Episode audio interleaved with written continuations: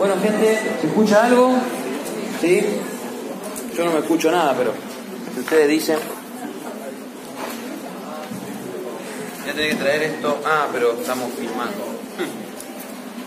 Bueno, ahí.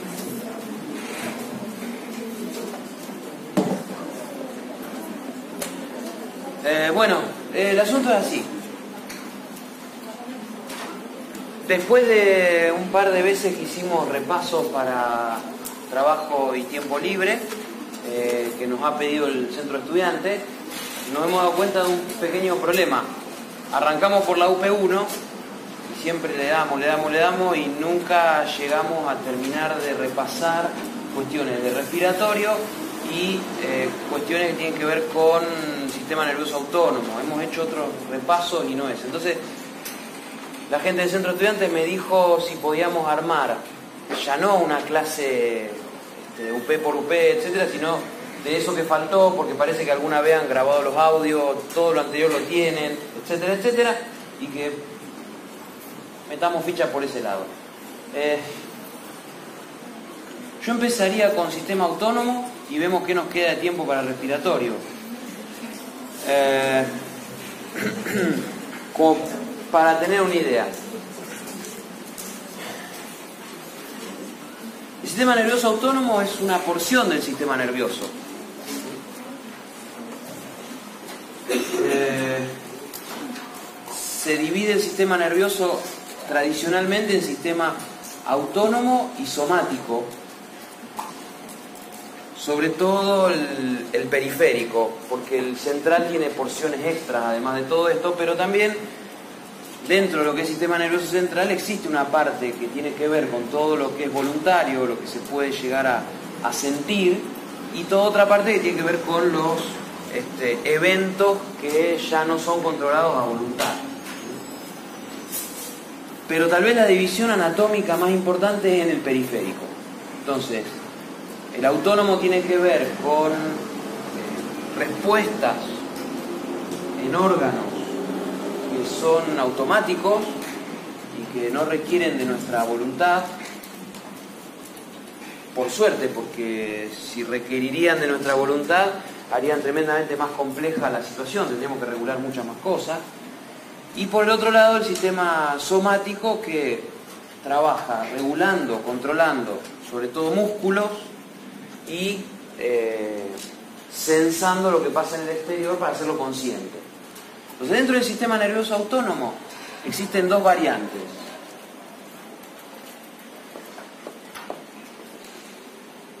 Existe la variante simpática y la variante parasimpática. O sea, está el sistema nervioso parasimpático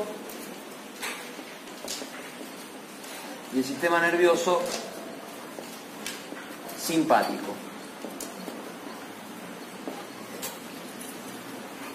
Eh, anatómicamente, yo no puedo dar una clase de anatomía porque la verdad que no me da, porque no soy anatomista, eh, pero les quiero hacer un brevísimo repaso de qué estamos hablando. Así que por favor sepan disculpar los errores. Yo les puedo hablar de la fisiología un poco más. Pero se puede hacer una división anatómica de estos dos porque corren por caminos distintos. En general, el sistema parasimpático utiliza eh, vías que, descendentes o ascendentes, según como las consideren ustedes, nacen o de pares craneales o eh, de nervios que salen de la médula espinal, pero bastante abajo, sobre todo pélvicos. O sea que si uno hace una división del sistema nervioso central en, en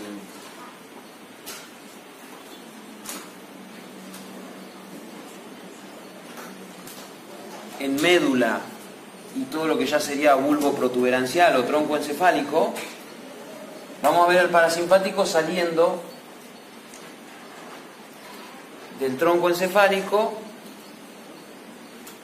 o de nervios espinales ya de la zona más baja, pélvica.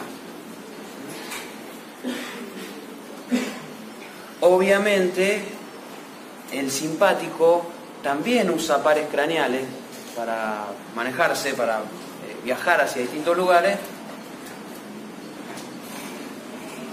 pero en general, lo voy a dibujar distinto, se usan los pares craneales cuando la información simpática tiene que llegar a zonas altas, es decir, del cuello para arriba, ya la cabeza y toda su zona. Eh, todo lo que tenga que ver con respuestas simpáticas del resto del cuerpo, de la cabeza para abajo, es toda información que sale de nervios espinales. Incluyendo esta zona también, las zonas pélvicas. Bueno, me voy a loco haciendo. Ahí está. Esta sería la gran distribución anatómica, la macroanatomía del sistema nervioso eh, autónomo. En general, se trata en lo periférico de dos neuronas, básicamente. O sea, todos los, los caminos son de dos neuronas. Por supuesto, no siempre son dos, son cientos de miles que, que están en paralelo, pero el circuito básico original es de dos neuronas. El parasimpático tiene una neurona larga, larga, larga que llega casi hasta el lado del órgano y hace sinapsis con otra que generalmente es corta. Y eh, bueno, a esto uno le llama la primera neurona y a la otra le llama segunda neurona. Eh, por ejemplo, no sé, corazón.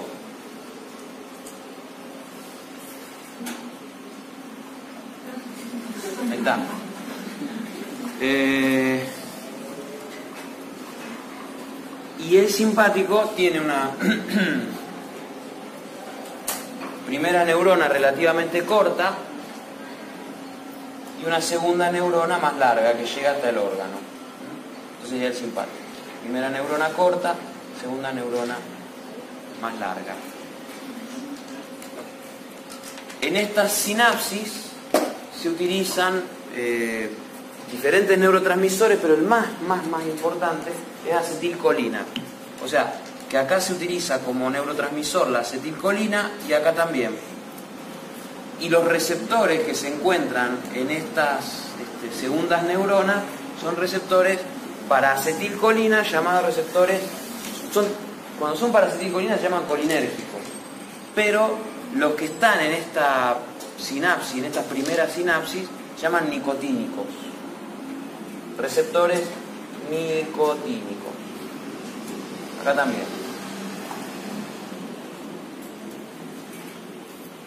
Que responden a la nicotina, inicialmente se lo llamaron así, pero si uno le tira acetilcolina a esta este, sinapsis, se, estimula eh, el sector que corresponda, o el simpático o el parasimpático. Y con la nicotina, por ejemplo, del cigarrillo, podemos activar los dos, simpático y parasimpático. Distinto es lo que pasa acá. En esta segunda sinapsis, el simpático lo que va a hacer es liberar un tipo de neurotransmisor y el parasimpático otro, y los receptores son diferentes. Como acá está medio fulero, lo voy a hacer en, este lugar. El simpático, siempre estamos hablando de la segunda sinapsis. El simpático, ustedes lo saben, utiliza noradrenalina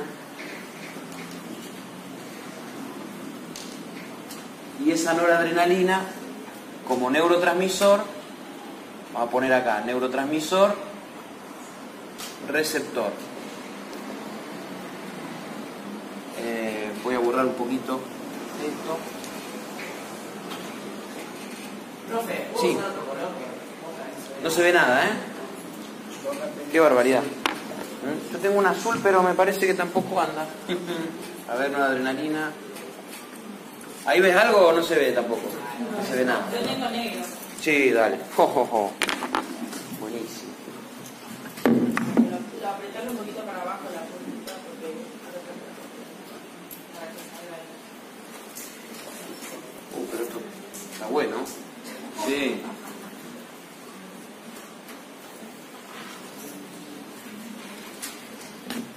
Entonces el simpático tiene neurotransmisores y receptores en la segunda neurona. El neurotransmisor más común es la noradrenalina. Todo esto lo saben, pero bueno, está para entrar en clima. La noradrenalina, el clima está potente ya igual, ¿eh? Tremendo. La noradrenalina es el más importante de los neurotransmisores de esa sinapsis, o sea, de esto, ¿no? Acá. Porque también existe liberación de adrenalina, y dopamina y de otras cosas. Pero la más importante es la noradrenalina. Y los receptores tienen eh, un nombre propio que es adrenérgico, porque responden a, o noradrenérgico, como quieran llamarle, pero lo más común es decirle adrenérgico. Y dentro de los adrenérgicos tenemos dos tipos, los alfa y los beta. Alfa y beta adrenérgicos. ¿Puede ser también adrenoreceptores? Adrenoreceptores, ¿sí? ¿Sí? Y para el parasimpático, el neurotransmisor en la segunda sinapsis es acetilcolina. Ahora, ¿ven chicos? ¿En serio? Sí. Más o menos, avisen, ¿eh? Si no hay alguien que ofreció un azul, que puede llegar a ser también un azul. Eh, y el receptor se llama muscarínico. Son receptores para acetilcolina, pero de otra forma, tienen otra función y entonces se llaman muscarínicos. Y dentro de los muscarínicos hay varios tipos están los M1, M2, M3. Yo voy a dividir también en, por cuestiones didácticas en M1 y M2.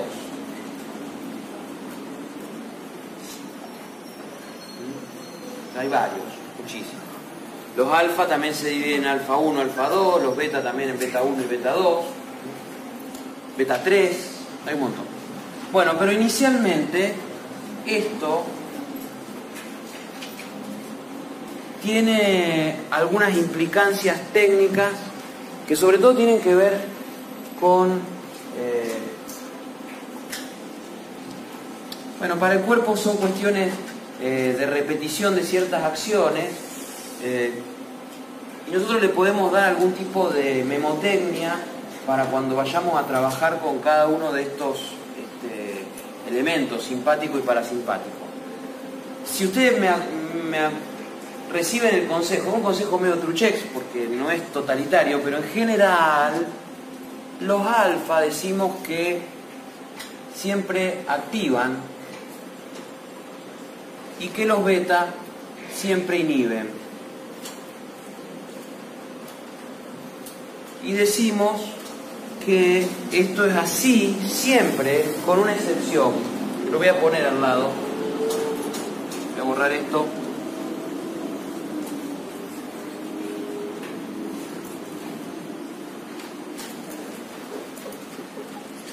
siempre excepto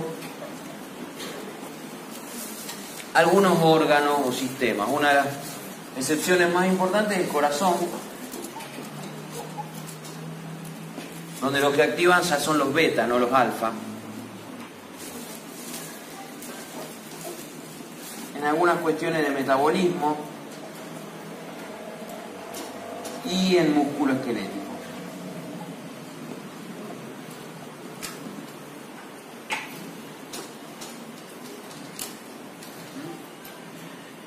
Y cuando hablamos de M1, M2, decimos que los M1 siempre activan y los M2 inhiben.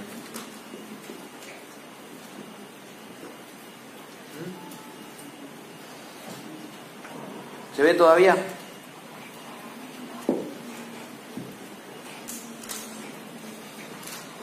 ¿Esto lo copiaron? ¿Ya está? ¿Lo tienen recontra claro? Porque Vamos ahora a los bifes del sistema nervioso autónomo, vamos a los, a los hechos más importantes. Nosotros vamos a construir un cuadro que por supuesto, como ustedes están tan avanzados en plena espera del examen, me lo van a ayudar a construir.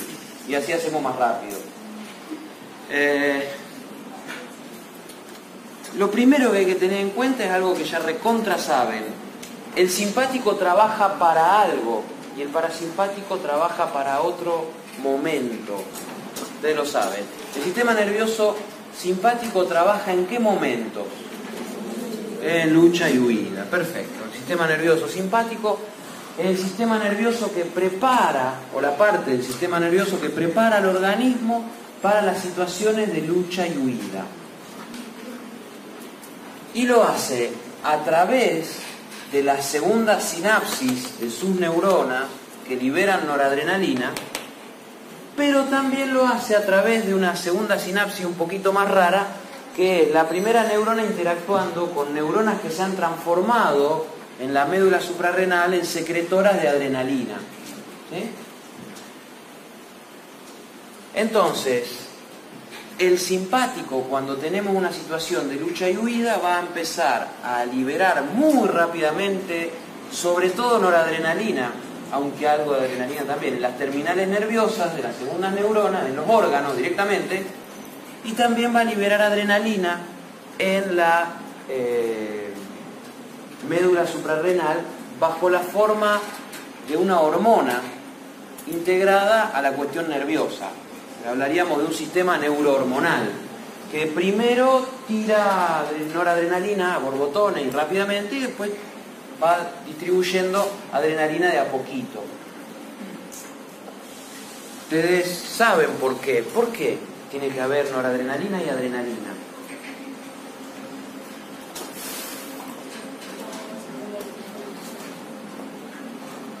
Voy a poner acá adrenalina, ahora que sabemos lo del Uy, me parece que la pifié ya. la rompí. No, anda más. Sí, tenés que hundirte la punta. Ajá. Porque es recargar. Ah, qué bueno que está. Sí, sí, sí, sí. Ahí está. Bueno. Demasiado sofisticado para mí. Bueno. Eh, excelente. Bien.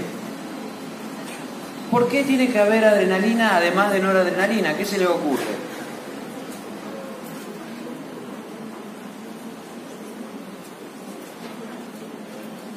La adrenalina entonces es una hormona más que nada. Viaja por sangre.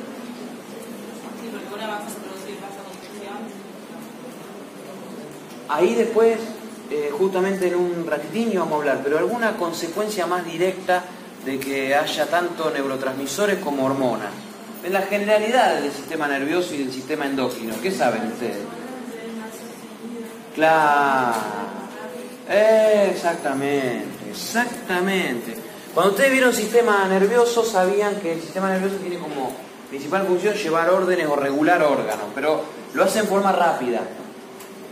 El sistema endocrino lo hace en forma lenta. ¿Cuál es la ventaja de lo lento?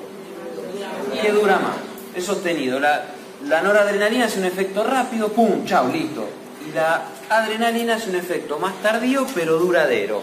Entonces, eh, esto está bueno que así sea.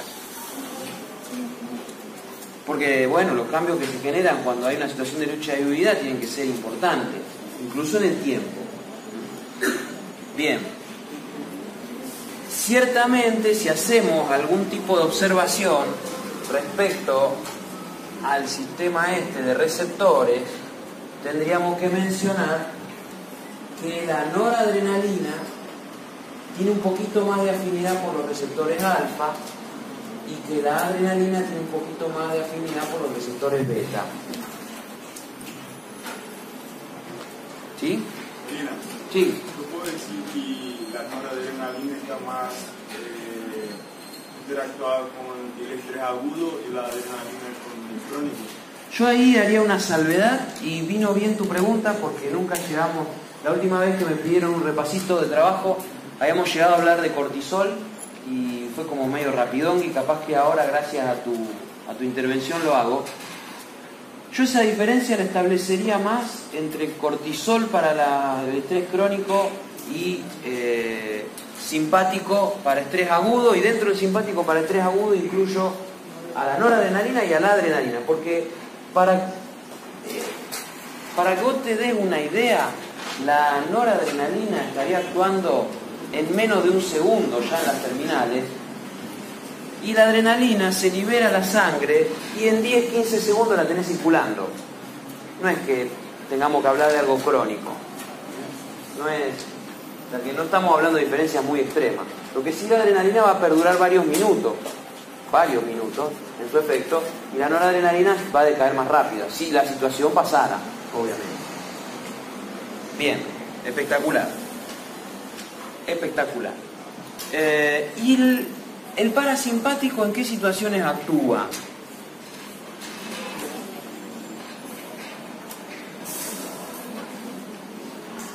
¿En, qué momentos actúa el parasimpático? En situaciones de reposo, de tranquilidad.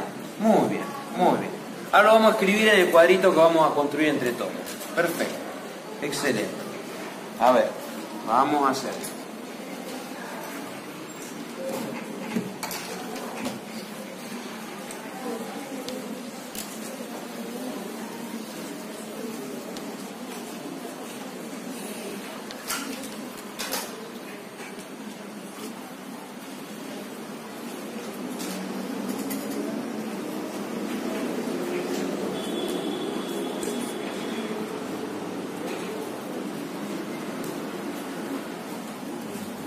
Maravilloso este fibrón, ¿eh?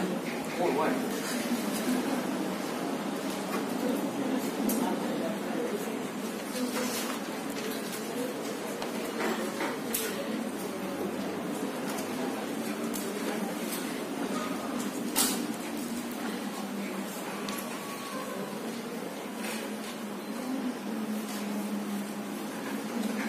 Bueno, ahí estamos. Fíjense, ustedes me decían recién que el simpático interviene en situaciones de lucha y huida. Nosotros decimos, prepara el organismo para la lucha y la vida. ¿Cómo se llama esta respuesta que genera el organismo frente a la lucha, frente a una situación compleja que tiene que afrontar, no sé, levantarse, eh, sentirse agredido, eh, no sé, un golpe, una situación que asuste. Muy bien. No confundir estrés con factor estresante. Factor estresante es lo que va a producir la respuesta en el organismo. La respuesta de lucha y huida mediada por el simpático y con el tiempo, con una hormona llamada cortisol, esa respuesta se denomina estrés. O sea que el simpático es uno de los generadores de estrés, o sea, de la respuesta de nuestro organismo. Nos cuesta mucho asumir esto porque siempre hablamos de, otra cosa, como que el estrés fuera lo que nos viene a hacer daño a nosotros. ¿eh? Eso quiero que quede claro. El estrés es la respuesta. Por eso lo que está bien es decir, a veces estoy estresado. Eso sí está bien, tengo estrés. Porque es mío el estrés, no del otro. Bien, genial. Y el parasimpático interviene en momentos de tranquilidad, cuando no hay estrés, cuando no hay respuesta, cuando no hay agentes estresores.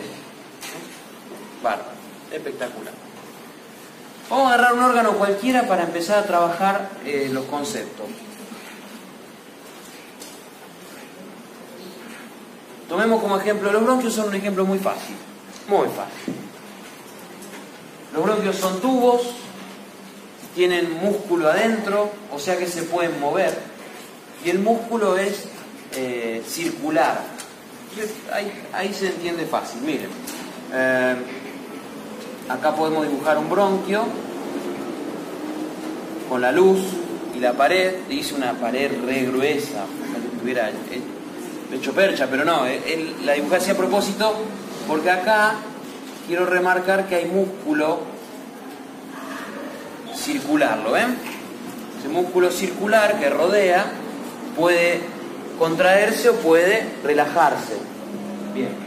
¿Qué les parece a ustedes que tiene que hacer el sistema nervioso simpático? Siempre hay que poner primero el simpático para acordarse, porque ustedes pueden reaccionar y pensar en lucha y huida qué tiene que hacer ese órgano. Broncodilatación, maravilloso.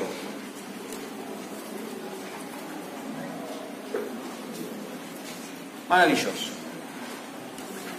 En general, no es una regla fija, siempre tenemos nuestras excepciones, pero la mayoría de las veces en el parasimpático tenemos que poner lo contrario, porque el parasimpático genera la respuesta contraria. ¿Cuál sería? Broncoconstricción. Entonces, yo estaba en el examen y se me ocurrió me preguntaron qué hace el simpático sobre el bronquio y yo dije, y en lucha y huida se tiene que abrir el bronquio para que entre más aire, para respirar mejor. Por lo menos ustedes se hacen eso en la cabeza, no se lo dicen así al profe porque va a decir, no está bien. Pero, broncodilatación, perfecto. Ahora, ¿cómo logra el simpático con la, con la segunda neurona y tirando noradrenalina, o la adrenalina que llegó por sangre, generar una respuesta broncodilatadora. ¿Qué tiene que hacer sobre el músculo liso? Lo tiene que inhibir, muy bien, porque si lo contrae, el bronquio se va a cerrar. Entonces, ¿qué tipo de receptores tiene que haber acá? ¿Alfa o beta? Beta, muy bien, maravilloso. O sea que la respuesta eh, broncodilatadora del simpático está mediada por receptores beta. Excelente. Excelente. ¿Hay alfa? Sí que hay alfa. Hay. Pero más o menos en el bronquio la proporción es 9 a 1. Hay 9 beta por cada un alfa. Entonces, el alfa que resulte eh, tocado por la noradrenalina va a generar una respuesta de cierre del bronquio porque va a activar. Y los beta van a generar una respuesta de dilatación porque van a inhibir. Pero bueno, van a predominar la respuesta inhibitoria porque hay mucho más beta. Tata Dios, la evolución natural nos puso mucho más beta que alfa y para que el efecto sea que se dilaten. ¿Darín? Bueno. La broncoconstricción se logra porque esas células tienen también un receptor para el parasimpático que libera qué neurotransmisor? La acetilcolina. ¿Qué tipo de receptor del parasimpático tiene que haber acá? Muscarínico, perfecto. ¿M1 o M2? ¿Qué es lo que hay que hacerle a ese músculo para que se contraiga el... Claro, hay que activarlo. Si hay que activarlo, hay que poner M1. Hay también M2, pero son poquitos. Los que están son los M1. O sea que la broncoconstricción que logra el parasimpático lo hace porque el músculo liso bronquial está lleno de receptores M1, más que M2. Entonces, cuando usted le tiran acetilcolina, responde cerrándose.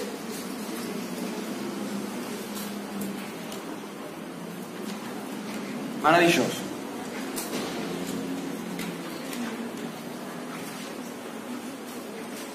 Vamos a otro órgano. Por ejemplo, las pupilas. Pupilas tienen, eh, voy a dibujar una pupila acá, tienen un músculo circular que se encuentra bien al borde de la pupila y después tienen un músculo radial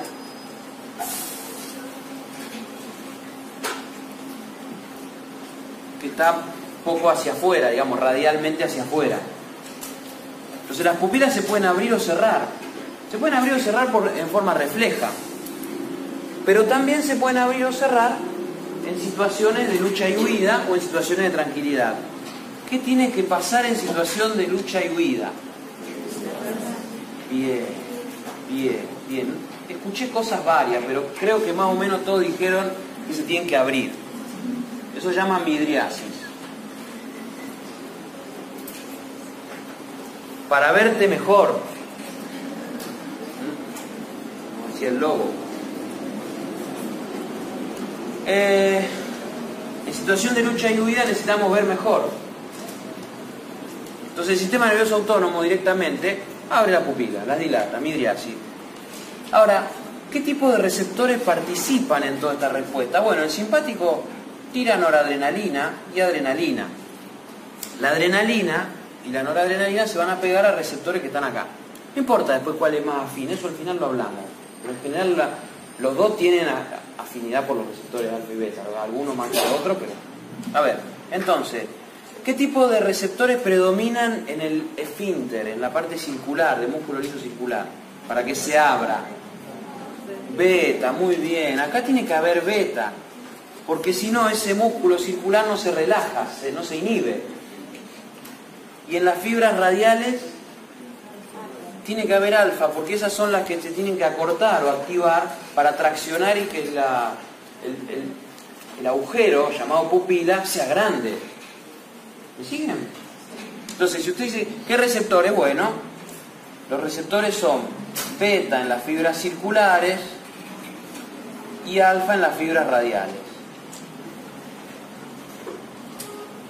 De frente a la pregunta del el docente, bueno, este, a ver, eh, las fibras circulares, ¿qué tipo de receptores tienen? Usted tiene que decir rápidamente beta, beta adrenal. Bien, excelente. ¿Y qué hace el parasimpático? Lo contrario, miosis. En situación donde estamos relajados, las pupilas están más chiquititas. No hace falta que entre tanta luz. ¿Para qué? Estamos relajados, tranquilos. Entonces ahí tendremos, si hacemos el dibujito de nuevo, ¿eh? pero pensémoslo acá, la miosis el cierre. ¿Qué, qué receptores tiene que haber en las fibras circulares? ¿Eh? Ojo con los que dijeron alfa, porque ahora estamos hablando del parasimpático. No son alfa o beta. ¿Qué son? Muscarínico. Entonces, M1 o M2 en las fibras circulares. M1, muy bien. M1 en las circulares. Y las radiales para poder cerrar se tienen que relajar o contraerse. Se tienen que relajar para permitir la contracción de las circulares. Entonces, ¿qué tipo de receptores hay en las radiales? M2.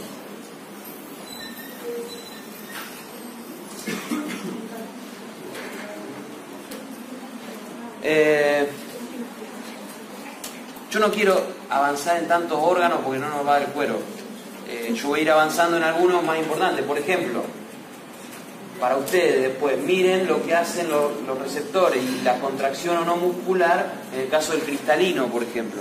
El cristalino tiene que sufrir un proceso de aplanamiento cuando tenemos una situación de lucha y huida para aumentar la visión lejana. Y en momento de tranquilidad está predominantemente activa la visión cercana, el cristalino está abombado. Eso se hace a través de músculos también. Bárbaro.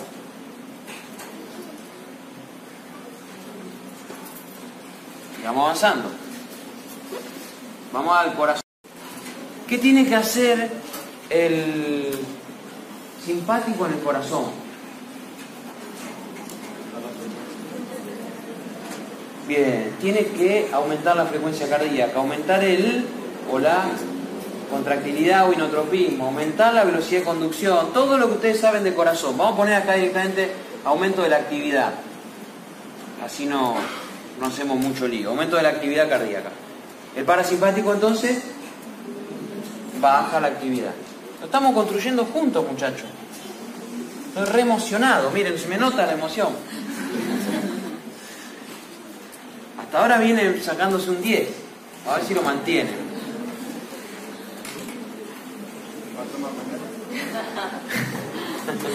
no tomo. Eh, bueno, estuve tomando el tercero examen. Este, y sigo mañana tercero. El aumento de actividad. ¿Qué tipo de receptores va a haber en el corazón? ¿Qué tipo de receptores va a haber en el corazón si la noradrenalina del simpático, de la neurona simpática, tiene que aumentar la actividad? ¿Alfa o beta? Beta, muy bien. Los quise joder y no pude. Muy bien, espectacular. Tendrían que haber respondido alfa, que son los que siempre activan. Pero acá justo tenemos una excepción, así que son los beta, maravilloso. ¿Hay receptores alfa en el corazón? Sí que hay, muchachos, hay, pero muy poco, la mayoría son beta. Y son activadores, son activadores. Entonces, eh, si nos vamos al parasimpático, ¿qué tipo de receptores tiene que haber? M2, muy bien, perfecto. Porque la excepción es para el simpático, no para el parasimpático. El parasimpático no tiene excepciones. Así que M2. Los receptores M2 que están en las fibras cardíacas son eh, receptores que van a mediar esta respuesta de baja en la actividad cardíaca. Sobre todo, vieron que hay una discusión eterna sobre si... Porque el parasimpático que llega al corazón, como todo lo que llega al abdomen, por ejemplo, viene por el nervio vago o décimo par craneal. Hay toda una discusión donde se establece si llega anatómicamente o no, más allá del nodo sinusal y del nodo AB, la fibra o el, vago. Hay quienes dicen que, que el vago también dispersa acetilcolina sobre las fibras musculares de contracción propia y algunos que dicen que solo baja la frecuencia. ¿eh? Pero en general están aceptadas las dos teorías, conviven. Eh, no creo que entre en tanto detalle. Ahora, fíjense qué cosa muy interesante. Viene vamos a poner un ejemplo de moda en nuestra Argentina. Viene el caco que nos quiere robar o nos quiere pegar o nos quiere hacer daño. ¿eh? Y viene y se me presenta y me quiere pegar. Si yo voluntariamente hubiera tenido que decir, bronquio dilátate, pupilas ábrete, corazón acelérate, el caco ya me hizo percha. Ya me pegó, me, robó, me hizo todo. ¿O no? Claro que sí. Por eso es importante que un sistema como el simpático, una respuesta integral, en pocos segundos, me prepare para la lucha y la huida. ¿Está claro eso? Ahora vamos a seguir viendo qué otras cosas hace el sistema para cuando llega el capo. Bien. Por otro lado, existen grandes cantidades de fármacos que aprovechan estos receptores para generar cambio en el organismo. Está buenísimo.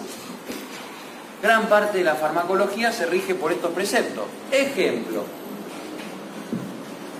se cerró el bronquio por un fenómeno alérgico, el, broncoespasmo alérgico, el asma bronquial, y no puedo respirar. ¿Qué molécula le tirarían a esta persona? Elijan, acetilcolina o adrenalina. Claro, porque ustedes saben que la adrenalina ejerce un efecto sobre los receptores beta y dilata. Maravilloso. Maravilloso. Ahora, si ustedes le tiran adrenalina, también es probable que encuentren efectos en otros órganos y quizás quieran algo más selectivo. Por ejemplo, en una época se usaba adrenalina inhalable o la adrenalina inyectable para la crisis asmática severa y después pasaron a usar una droga que solo se une a los receptores beta. Son los famosos PAF que usan muchos asmáticos para dilatar sus bronquios. ¿La respuesta es rápida o es lenta? A ver, acá tiene que haber un asmático, seguro. Rápida. Es rápida, muy bien.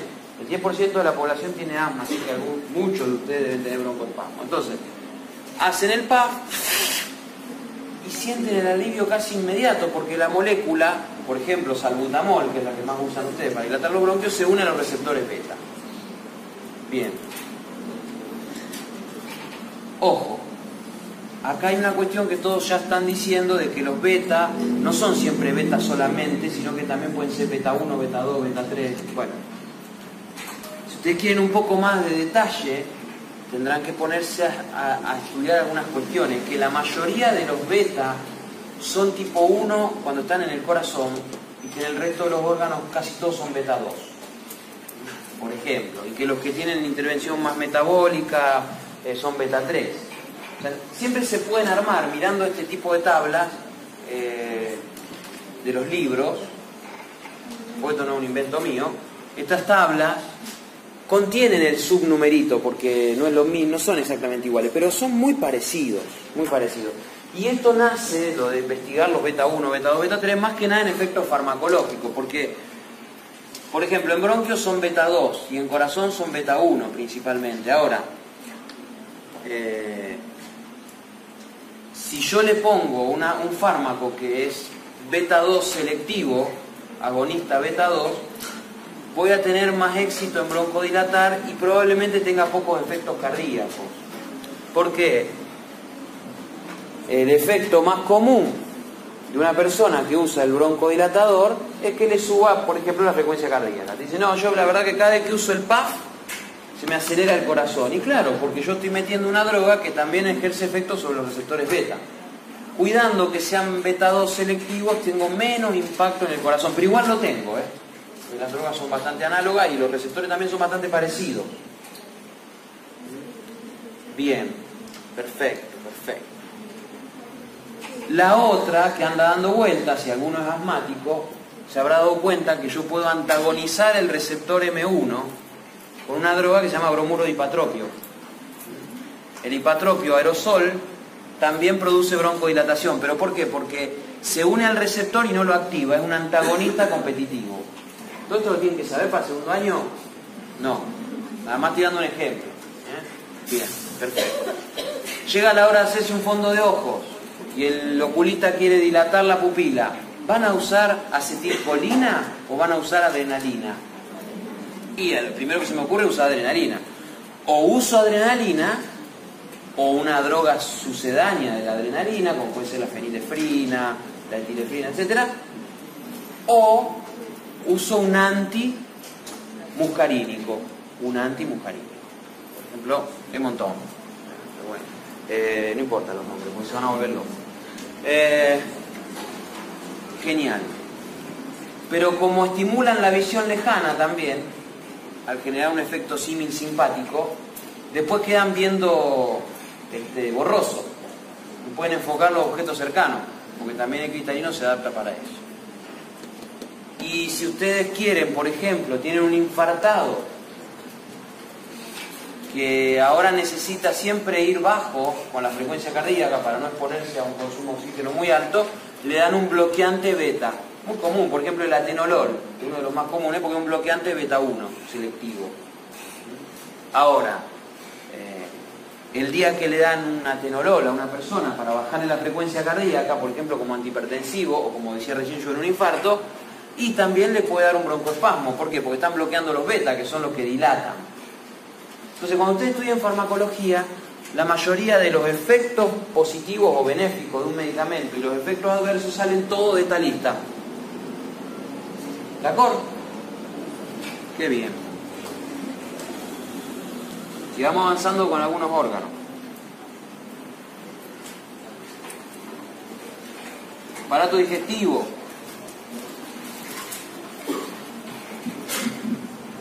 Piensen siempre primero en situación de lucha y huida, ¿qué deberían hacer con el aparato digestivo? Y ahí me dicen, eso, bajar la actividad del aparato digestivo, maravilloso, maravilloso. Y el parasimpático aumenta la actividad. Muchachos, aumentar la actividad del aparato digestivo, básicamente, ustedes saben más que yo de esto, pero era, era por ejemplo, si hay un estómago acá, algo parecido, era contraer las paredes, relajar los esfínteres y aumentar las secreciones. Esa es la idea de un aparato digestivo que está en avance, en actividad. ¿Me siguen? Perfecto. Entonces, el aumento de la actividad sería contracción de paredes. Sería relajación de esfínteres y aumento de las secreciones. Y por el otro lado, la disminución de la actividad sería, ¿verdad? Relajar paredes, usted corrijan, relajar paredes, contraer esfínteres y disminuir las secreciones. ¿Vamos? Bien. Ustedes ya empiecen a tirarme los receptores porque esto es ya, un ejercicio que lo han hecho. Si el simpático con la noradrenalina y adrenalina tiene que relajar paredes, ¿cómo lo hace? ¿Con qué receptores? ¿Qué receptores predominan en las paredes? A ver. Esto es lo que tiene que pasar, que los esfínteres se cierren, que las paredes se relajen. ¿Qué receptores va a haber en las paredes? Muy bien. Beta. La madre naturaleza nos ha provisto de muchos receptores beta en las paredes del aparato digestivo y en los esfínteres ¿qué receptores hay? Alfa. Y si el simpático bloquea las secreciones en las glándulas, ¿qué receptores hay? Beta, porque el beta siempre inhibe. ¿Se entiende? Y en situación de lucha y huida, las secreciones tienen que bajar. Si está frenado el aparato digestivo, ¿para qué vamos a producir ácido clorhídrico? ¿Para qué vamos a producir secreción pancreática? Etcétera. ¿Se va entendiendo esto, muchachos? Me alegro un montón. Fíjense qué loco acá ven la explicación más racional a, a los diferentes tipos de receptores. ¿Por qué tiene que haber diferentes tipos de receptores? Porque a veces se necesita en un mismo órgano distintos efectos. Y bueno, y entonces varían en localización anatómica. ¿Y el parasimpático qué receptores tiene en las paredes? Pa- o para las paredes que... El parasimpático no es el que tiene los receptores, los receptores lo tienen los órganos, en los que actúa el parasimpático. ¿Qué receptores hay en las paredes del aparato digestivo? M1. ¿Qué receptores hay en los esfínteres? M2. ¿Qué receptores hay en la glándula? Sí, ya está. Por ejemplo, por ejemplo, en algunos países del mundo se usa un antagonista, eh, perdón, un agonista beta, que es la papaverina, para producir sedación digestiva cuando hay dolores cólicos, cuando la, pared está contrayéndose muy fuertemente, eso produce dolores y le da papaverina. Acá en Argentina se usa para evitar la contracción de las paredes un antimuscarínico. El antimuscarínico más común, que es un anti-M1, más común en, en nuestra población, es el, metil, el metilbromuro de omatropina. Lo que pasa es que no quiero decir los nombres comerciales, pero ustedes lo toman a cada rato. Viene en perla, viene en gota. ¿eh? Eh, bueno, lo digo, el irabucapina, el Sertal, etcétera, etcétera, etcétera. Hay muchas marcas. Pero mm, son todos anti se llaman antiespasmódicos, pero porque lo que bloquean son los M1, o sea que tranquilamente pueden generar cambios a nivel, este, por ejemplo, podrían dar una broncodilatación al bloquear los M1, eh, podrían generar cambios en el ojo, es decir, no, no están exentos de, de otros riesgos. ¿eh? Bárbaro.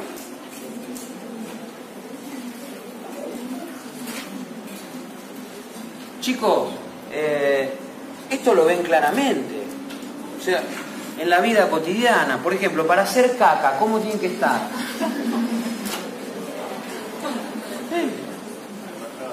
Relajado, tranquilo, porque hay que relajar esfínteres. Entonces, yo puedo decir, abro o cierro el externo, porque el externo, ¿cómo es? Voluntario. Muy bien, lo que saben. Y el interno es el involuntario. Y el interno está manejado por esto, entre otras cuestiones. Entonces, si hay que relajar el interno, que es involuntario, yo no puedo decirle, abrite. Tiene que abrir solo y tengo que estar tranquilo. Si estoy en una situación de estrés, el esfínter está cerrado. ¿Mm? Bien, excelente. Eso hace que la mayoría de los constipados tengan que ir un rato largo al baño, relajarse, llevarse algo para leer. ¿eh? Sin embargo, sin embargo, habrán escuchado muchas veces en su vida, y seguramente ustedes cuando van al examen no dicen, "Es- me van a tomar el examen, estoy con un miedo bárbaro. ¿Qué dicen? Claro, no lo dije, eh, me están grabando, así que no lo dije yo. Los chicos dijeron cagazo. ¿Por qué cagar está tan asociado a al estrés? Si no es que el estrés genera cierre de los esfínteres. Interesante esta propuesta. ¿Por qué el estrés, cuando tenemos situaciones de mucho estrés, tenemos desmayos que tienen que ver más que nada con una paralización de la respuesta cardiovascular? ¿Por qué? Si en realidad el estrés tendría que aumentar la respuesta cardiovascular. Eso se debe, chicos, a los famosos mecanismos de retroalimentación que existen en nuestro cuerpo. Porque si nosotros tenemos una respuesta simpática excesiva frente al tipo que se nos viene encima o frente al examen, creo que la del examen es clarísima. Eh, es tal el grado de estrés que el simpático sube tanto en, si quiere, en cantidad, en frecuencia de potencial de acción, que tiene que haber una respuesta parasimpática compensatoria para que no se desborde. Entonces, frente al exceso de simpático viene una oleada de parasimpático que te abre el esfínter, salen las cosas, te paraliza el aparato cardiovascular, te llega menos sangre al cerebro, pum, el famoso síncope o desmayo, que tiene mucha gente cuando se pone nerviosa. O también algunos llaman reacción vagal. Y dice, pero si el vago está, está en momento de tranquilidad, y no estoy tranquilo, pero bueno, es una respuesta del vago para tratar de compensar los excesos del simpático. ¿Vamos hasta acá? Señorita.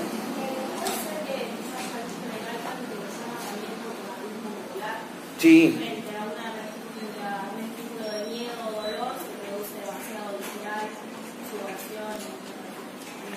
Sí, la consecuencia se llama así.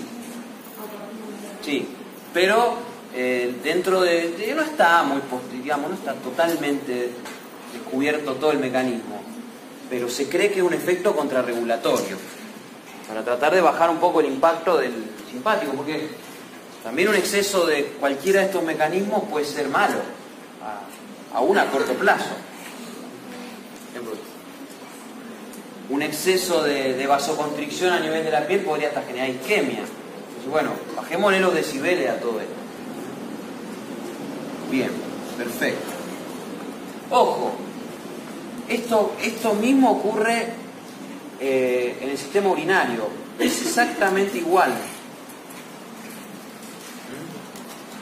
Por eso cuando ustedes ven un desmayo, por ejemplo, el bioquímico le saca sangre a una persona y esa persona se pone muy nerviosa, se desmaya, hace- se desmaya en la silla y muchas veces deja una huella en la silla. Eso, pie encima. Cuando dice la liberación de esfínteres, yo no hablo solo del esfínter anal, sino que hablo también, por ejemplo, del esfínter uretral. ¿eh? ¿Estamos? Digo para que entiendan, el, el sistema urinario trabaja igual, también es una sucesión de tubos y esfínteres. Paredes, esfínteres, paredes, esfínteres, lo mismo. Lo mismo. Y acuérdense siempre que ustedes después con el externo pueden contener un poco. O sea, se puede abrir el... Por eso no todos se cagan encima en un examen, en la puerta. del- Están todos esperando en el, en 2. Y están todos con ganas, pero no todos tampoco este, se hacen encima. ¿Verdad? ¿Por qué? Lo digo, todo sea por la ciencia que estoy diciendo esto, ¿eh? Eh, a mí tampoco me gusta hablar de estas cosas. Pero en general ustedes tienen el externo, que como es voluntario, cierra y pueden contener, vuelve un poco el contenido hacia arriba, baja la presión y bueno. ¿Estamos? No, no voy a describir más porque... Profe, Sí, al frente de la sala donde se está tomando el examen hay que poner como 10 inodoros. sí, tal cual. Tal cual. Tal cual. La verdad que hay un miedo excesivo a lo, a lo. A lo examen. Qué barbaridad. Bueno. Eh, genial. A ver, vamos a poner acá como ejemplo, tendríamos que seguir nombrando, nombrando, pero me gusta la circulación. A ver, ¿qué saben de la circulación? Ah, espérenme un segundito, ¿eh? Bueno. Vamos a hablar de la circulación ahora. Dentro de lo que es circulación, podríamos hablar de arterias, arteriolas, venas, pero en general ustedes saben que la principal respuesta que hay de vasoconstricción y vasodilatación es a nivel de arteriolas.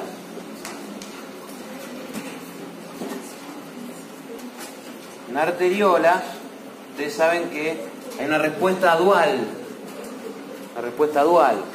Los, este, los vasos sanguíneos de determinadas zonas en situación de lucha y huida tienen que generar vasodilatación y los de otras zonas tienen que generar vasoconstricción.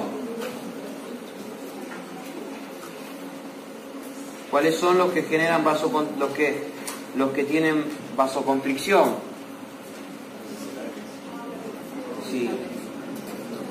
Es que vísceras hay muchas, pero básicamente cuáles serían los lugares más importantes donde en situación de lucha y huida hay que hacer vasoconstricción.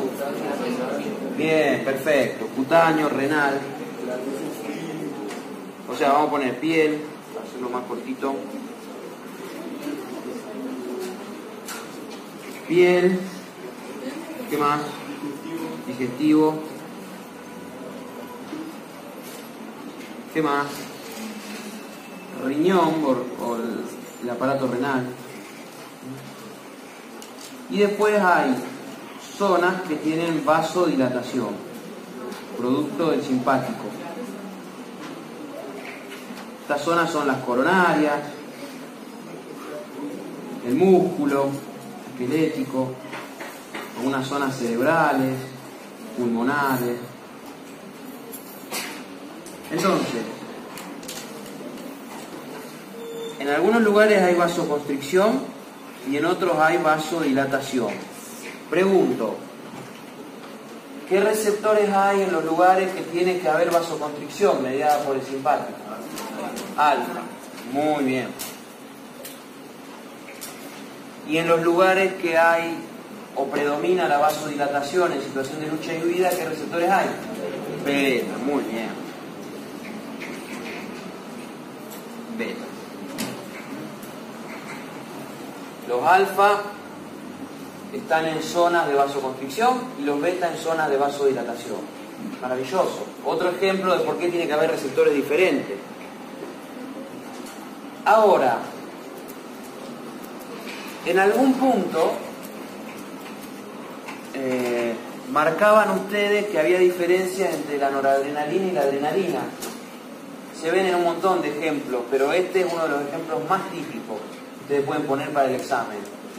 ¿Por qué? Porque al ser la noradrenalina un poquito más preferencial por los alfa, al inicio la noradrenalina genera más que nada vasoconstricción que vasodilatación. Sea que la noradrenalina es un poquito más afín por esta respuesta. Miren que, vamos a ver esto.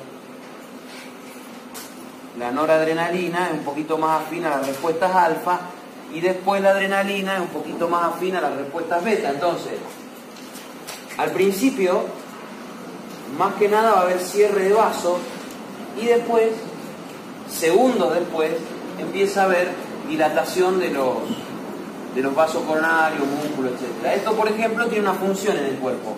¿Cuál es?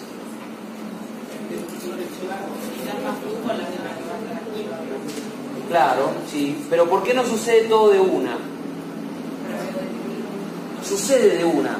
Apenas hay noradrenalina circulando, a ver, llega el, el caco que me ataca o me ataca un tigre, no sé lo que venga, se me asoma. Yo ya instantáneamente libero noradrenalina en todas las terminales. Ya estoy teniendo vasoconstricción en algunos lugares y vasodilatación en otros, pero va a predominar un poquito más la vasoconstricción, porque es noradrenalina, que tiene preferencia por los alfa. Sí. La, la resistencia periférica, no el gasto cardíaco, en este caso, va a aumentar mucho si predomina la vasoconstricción y eso va a generar un aumento de qué variable que está relacionada con estas dos. La presión arterial, muy bien, la presión arterial, exactamente. Entonces, inicialmente me agarra la situación de lucha y huida y violentamente sube la presión. Primero porque el corazón empieza su actividad y su gasto cardíaco aumentado gracias al simpático. Y por otro lado porque la intensa vasoconstricción me genera un aumento de la presión. Ahora, una vez que en las arterias tengo presión alta, ¿para qué me sirve? Para que algunos tejidos abran y la, sangre fluya por ahí. ¿Cuáles son los tejidos que van a abrir pocos segundos después gracias a la adrenalina que se empieza a liberar en forma de hormona? las coronarias, los músculos, ¿me entienden? La idea es, bueno, cerremos, aumentemos la presión y después abramos a donde tiene que ir la sangre. ¿Me siguen? Está bueno. Por eso cuando ustedes miden la presión diastólica, que es la que está relacionada con la resistencia periférica, van a ver que en un ejercicio físico, por ejemplo, en una situación de lucha y vida, sube violentamente los primeros segundos y después ya empieza a estabilizarse de nuevo o a caer o moverse un poquito. El modelo de alguno dice que baja, después se vuelve a. La presión diastólica, no conozco. No conozco, no sé dónde, de, de, de cuál alumno en qué. Dice que baja y después se mantiene. No, no, en general, al principio siempre hay una pequeña suba. Lo que pasa es que ustedes no la pueden medir, porque tendrían que estar midiendo al tipo apenas arranca el ejercicio, es medio difícil. Está medido experimentalmente. Ahora, si ustedes dicen dentro de 10 segundos que yo estoy haciendo un ejercicio, me mido la diastólica, ¿cómo está? Habitualmente no cambia demasiado porque esto generalmente genera redistribución de flujo. Si ustedes tienen más vasoconstricción por un lado, más vasodilatación por el otro, es como que la resistencia periférica total se mantiene estable. Quizás eso es lo que dice. Mientras que la sistólica, como depende del gasto cardíaco, sube. Lo que puede pasar es que después, con el tiempo, empiece a variar, dependiendo un poco, por ejemplo, un día como hoy, si ustedes hacen ejercicio prolongado, el calor va a hacer que predomine la vasodilatación por sobre los efectos del simpático y que entonces la presión diastólica baje, porque baja la resistencia. Sí, pero eso te va a pasar cuando el ejercicio se prolonga y en situaciones de calor. Si vos no prolongás el ejercicio y tampoco estás con calor, eh, te puede pasar que se mantenga igual, que suba un poquito, que baje un poquito, o sea, cambios poco significativos. Bien. Eh, no lo voy a poner para no enchastrar el cuadro, pero las vénulas eh, en realidad son parte de la respuesta vasoconstrictora, o sea, las vénulas, gracias al simpático, se contraen. Por lo tanto, ¿qué receptores hay en vénulas? Alfa. Bien. Eh, ¿El parasimpático genera cambios importantes a nivel circulatorio? No, te lo contesto, no. Hace algunas cosas, pero muy poquito, muy poquito, muy poquito.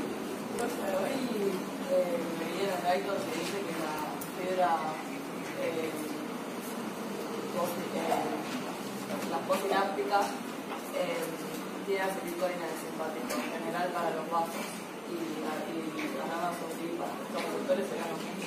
Sí, eh, justo la aclaración que les iba a hacer ahora. Chicos, no, no confundan la acetilcolina siempre con, el, o sea, no, no asimilen siempre que la acetilcolina es el neurotransmisor exclusivamente del parasimpático. Porque yo todo esto lo estoy dando suponiendo que, bueno, que están con el tema complicado y qué sé yo, y que veamos lo más importante, pero ustedes después saben que, eh, o para razonarlo sobre todo, en el momento del examen eh, muchas cosas teóricas se olvidan y tienen que usar el razonamiento lógico y concatenado para poder llegar a la respuesta. Entonces por ahí esto, en mi experiencia creo que esto sirve, creo, pero no importa. Ahora después te van a tener que leer muchas más cosas. Dentro de lo que van a leer es que las fibras del simpático también tienen algunas que son colinérgicas, o sea que liberan acetilcolina, y esas son vasodilatadoras, entrarían dentro de esta categoría.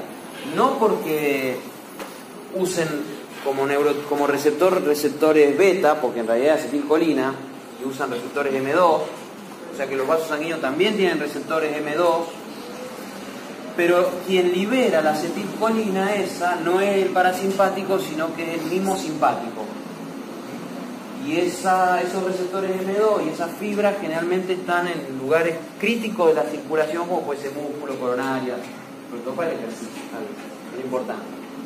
No sé si decirte más importante que las otras. Yo, Las glándulas sudoríparas. sí, también las glándulas sudoríparas, muy bien. Las glándulas sudoríparas son otro gran ejemplo. Yo no voy a llegar a tanto, pero sí. Las glándulas sudoríparas son estimuladas por el simpático, pero sobre todo por el simpático colinérgico. Esperen que tengo que saludar a un amigo. ¿Qué pasó? ¿Cómo? Perdón.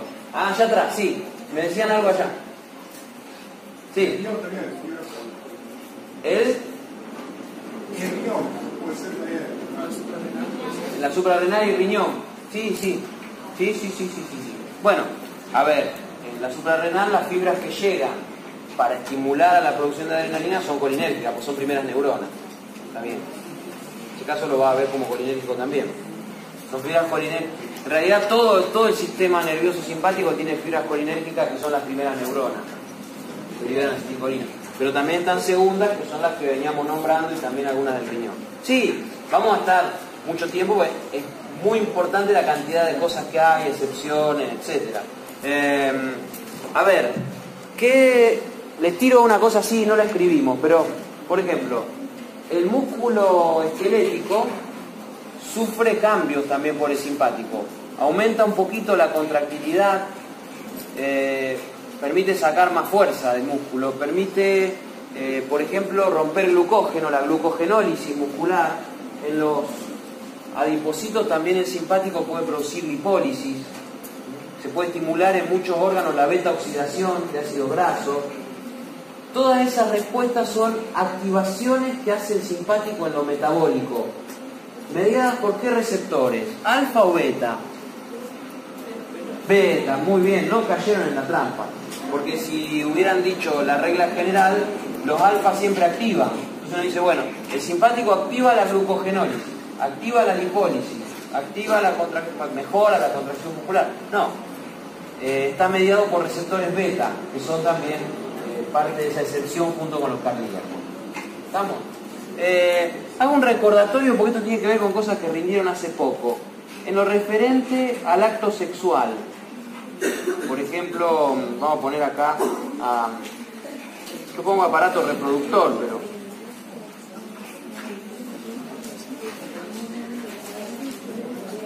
En el hombre, muchachos, lo, lo autónomo, pongo el hombre porque es más, más fácil, más evidente. Eh, el autónomo no genera cambio a nivel testicular en re- respecto a la síntesis de espermatozoide, todo eso es hormonal. La testosterona, etc. Pero sí interviene en el momento del acto sexual. La respuesta, ustedes lo veían como respuesta sexual humana. ¿Me acuerdan?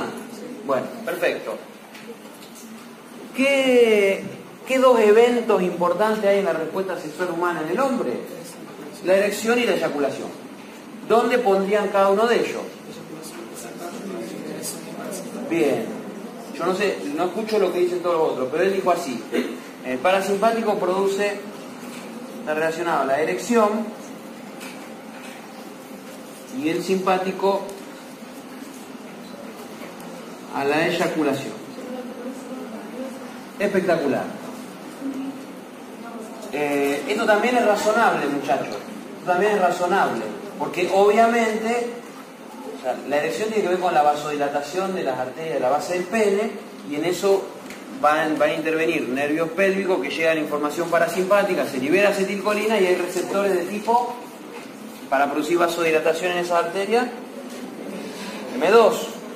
¿Sí? Bien, perfecto. Se llena esa. La forma más fácil de acordarse que tiene que ver con el, es muy difícil tener una erección en una situación de estrés. Puede que estamos corriendo por una situación de riesgo, qué sé yo, y va a ser muy difícil tener una erección. Hay que ver que, estamos corriendo. Pero en general es así. Ahora, una forma también de recordarlo es esto. ¿Eh? Acordarse de eso. Porque después, en tercer año, eh, van a ver que uno de los principales nervios que se dañan, o más rápido se dañan en diabético, son los nervios pélvicos. Y una de las primeras, los primeros síntomas de la diabetes crónica es la falta de erección. Y en la eyaculación intervienen, son contracciones rítmicas de los conductos deferentes, etcétera, que está mediado por receptores alfa en los músculos para lograr las contracciones. ¿eh? Momento de la huida, ¿eh? por eso algunos lo relacionan así, para acordarse, ¿no? Por supuesto. Bien. Eh, en la mujer lo mismo. Eh, erección del clítoris, este,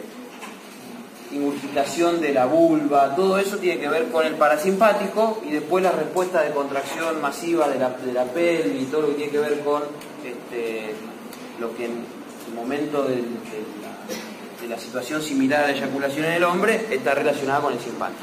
¿eh? Y ustedes se dan cuenta porque aparte cuando veían respuesta sexual humana en el cuadernillo, les ponían que casi llegando a la eyaculación los niveles de presión arterial eran altos, la frecuencia cardíaca, etcétera, todo tiene que ver con el simpático. Bien, maravilloso. Eh, una mirada a las glándulas, sobre todo sudoríparas, es lo que decíamos recién, y creo que más o menos hemos barrido todo. ¿Alguna duda hasta acá respecto al sistema autónomo? ¿No? ¿Era lo que sabían? Sí, digan que sí. Sí. Sí. el tema de receptores muscarínicos y nicotínicos. Sí. eh, por el tema de placa motora. Sí. En placa motora hay nicotínicos y. Sí. Sí. Me parece muy bien tu aclaración, ¿sabes? Me parece muy buena, porque yo mencioné a los nicotínicos en, los, eh, en, en la primera sinapsis, entre primera y segunda neurona, tanto el simpático como el parasimpático. Hay que acordarse, por si le preguntan, y además hay que acordarse para la vida del médico también, por la implicancia que tiene, que también hay receptores nicotínicos en la placa motora del músculo esquelético. Sí. El mismo, ¿eh? ¿Y la diferencia entre N1 y el 2? Bueno, ahí ya se tienen que meter en cosas mucho más complejas. Se las dejo para el que quiera avanzar. Muy poco probable que se llegue a eso en el, el examen, pero eh, son diferencias estructurales, eh, sobre todo en las porciones intracitoplasmáticas de los receptores. Viste que estos receptores son receptores generalmente eh, de membrana, no son intracitoplasmáticos, pero los receptores de membrana tienen porciones externas, que son donde recibe a la sustancia. Esas tienen que ser iguales porque reciben a una misma sustancia, que es la noradrenalina o la adrenalina, y con pequeños cambios muy sutiles, y después tienen algunos cambios adentro en toda la, la cascada de fosforilaciones que genera. La diferencia más importante es la, la función. Sí, señor. Profe, Sí. eh, algo más anatómico. Unos compañeros y cuando habla, cuando habla de los cambios prevertebrales, ¿qué hace referencia? ¿Al cambio celíaco, al esclávico? ¿Cuál sería? Porque es que están las, las cadenas paravertebrales Sí. Lo que pasa es que viste que yo te mencionaba hace un ratito que los el simpático tenía una primera neurona corta y una segunda larga.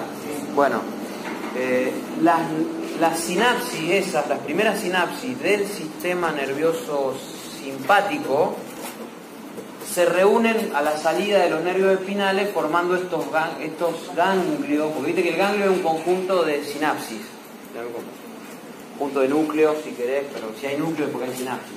Un conjunto de núcleos en el periférico se llama ganglio. Esos ganglios eh, prevertebrales son los ganglios a los que hacíamos referencia recién en las primeras sinapsis del simpático. Sí. Y después los otros ya son ganglios mucho más complejos que no involucran solo al, a los, al sistema autónomo, sino también al somático, el celíaco, todo eso. Son, son ya conjuntos de, de neuronas eh, que van mucho más allá. Pero yo eso no lo tomaría en cuenta. De todas maneras no soy un experto. Está claro, puedo pifiarle. Sí. Perdón, eh, yo lo vi en y no estaba estaba diferente. En realidad te da la explicación de cómo eran los prevertebrales, paravertebrales, Ah. que están cerca del órgano diana que son urogenital. En Claro. realidad Dalton da una descripción de los tres, por ahí algunos que están a una larga distancia del ganglio, a una distancia equidistante del ganglio y del órgano diana y otros que están lejos del ganglio. Sí, sí, me encantó. Escuchen, chicos. Yo lo que estuve dando acá, no, no, muy bien. Porque lo que yo estuve dando acá son las generalidades más básicas, básicas, básicas. Entonces, uno se encuentra con eso, dice, bueno, sí, son largas la del simpático, la segunda neurona del simpático, la segunda neurona del parasimpático es corta. Pero después, dentro de cada sistema, tienen variantes, como dice ella, y no todo es así, porque también están las excepciones. Entonces, desde la anatomía también hay excepciones. Ahora, no los puedo ayudar yo en esto. ¿Cuál es el nivel de profundidad que ustedes tienen que darle a ese estudio? Eh, ya no lo sé porque debería preguntarle a alguien de la cátedra. Y me parece que usted también, para no errarle. ¿eh? Porque quizás la cátedra está preguntando esto. Habría que ver si cuál es el material de estudio que está usando la cátedra Claro, para eso. Es ahí. Claro. ¿Lejos de qué? Pero, pero es un ganglio. Prevertebral lejos de qué?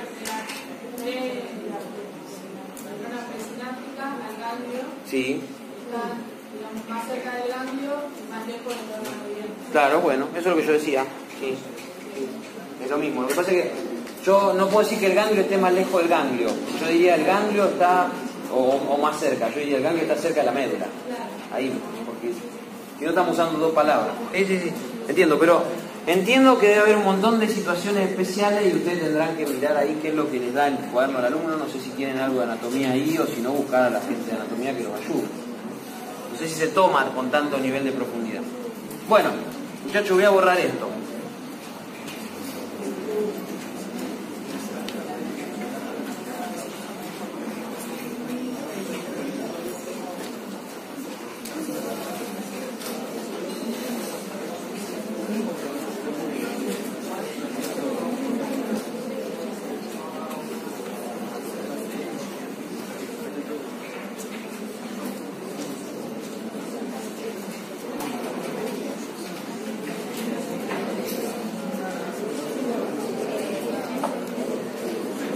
Bueno,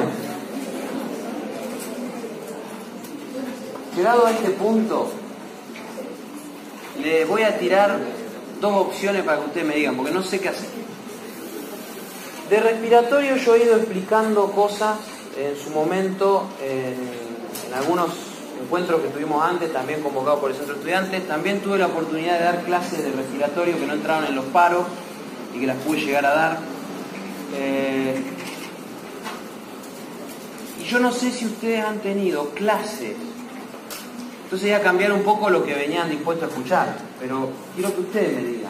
O hacemos un resumen rápido de algunas cuestiones de respiratorio eh, que yo seleccione como las más tomables o las cuestiones más así, que podríamos ver algo, por ejemplo, que no hemos llegado a ver en otras clases como lo de hemoglobina, por ejemplo, que suele ser una cosa muy preguntable y si no la otra es hacer alguna cosa resumida tipo cuadro de termorregulación, que también es otro tema que entra y lo que yo entiendo es que termorregulación ¿Puedes relacionar, perdón que te corte, con algo de la fisiología del ejercicio? Eso, porque es como que.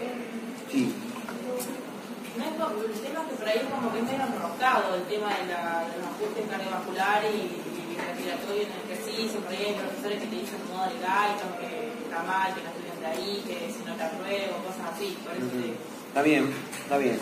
Es mucho para los la media hora que nos queda. Por eso habría que seleccionar un poquito. Eh, entiendo que termo- vamos a ir descartando. Entiendo que termorregulación para ustedes es un tema que lo leen fácil, ¿verdad? Chau.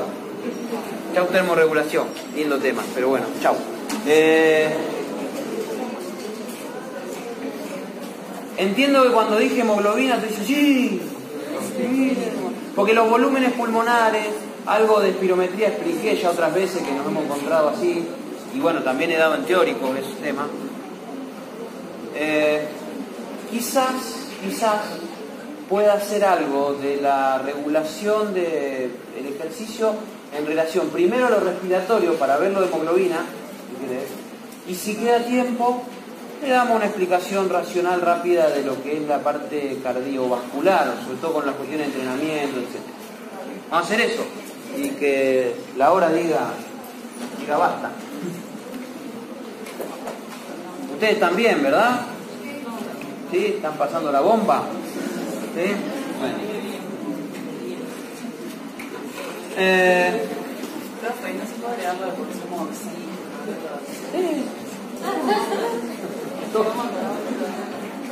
todo, todo es posible, todo es posible. Lástima, yo a las 3 me tengo que ir.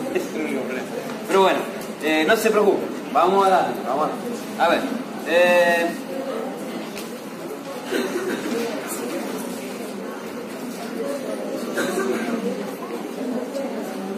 ¿por qué planteamos eh, que tiene que haber cambio respiratorio en el ejercicio? Y está claro, muchachos, porque hay una variable que es el consumo de oxígeno, que está en relación a dos este, variables. El consumo de oxígeno es muy importante para entender lo, que tiene que ver con fisiología del ejercicio, porque si yo quiero que un ejercicio se produzca, le tengo que dar más oxígeno a los tejidos porque necesito que haya reacciones eh, de alta productividad energética y esas son con oxígeno. Entonces, de pasar de un consumo de oxígeno basal de 300 mililitros por minuto a lo que debe consumir un ejercicio importante, como puede ser estar corriendo, etcétera, yo necesito elevar el consumo de oxígeno. Está claro. Hay dos variables, perdón, hay dos aparatos que controlan cuánto consumo de oxígeno hay. Uno es el cardiovascular, porque el volumen minuto cardíaco ejerce un efecto muy importante sobre el consumo de oxígeno. Si yo mando más sangre por minuto a los tejidos, esos tejidos van a recibir más oxígeno. O sea que lo cardiovascular tiene que ver con el volumen minuto cardíaco. Y lo respiratorio tendrá que ver con incrementar algo que se denomina diferencia arteriovenosa de oxígeno. O sea, a ver, este es el corazón. La sangre circula Si el pulmón, bueno, voy a hacer un dibujo medio chotex porque tendría que volver al corazón, pero disculpen. Sangre circula al pulmón.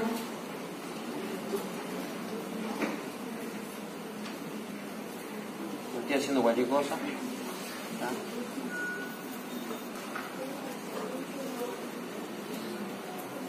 Y del pulmón vía corazón, tejidos.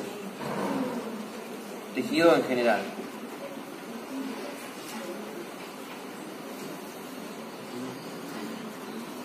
La verdad que lo hice al revés, tendría que haber puesto acá el corazón y acá el pulmón para hacer este cuadro, que estoy inventando ahora.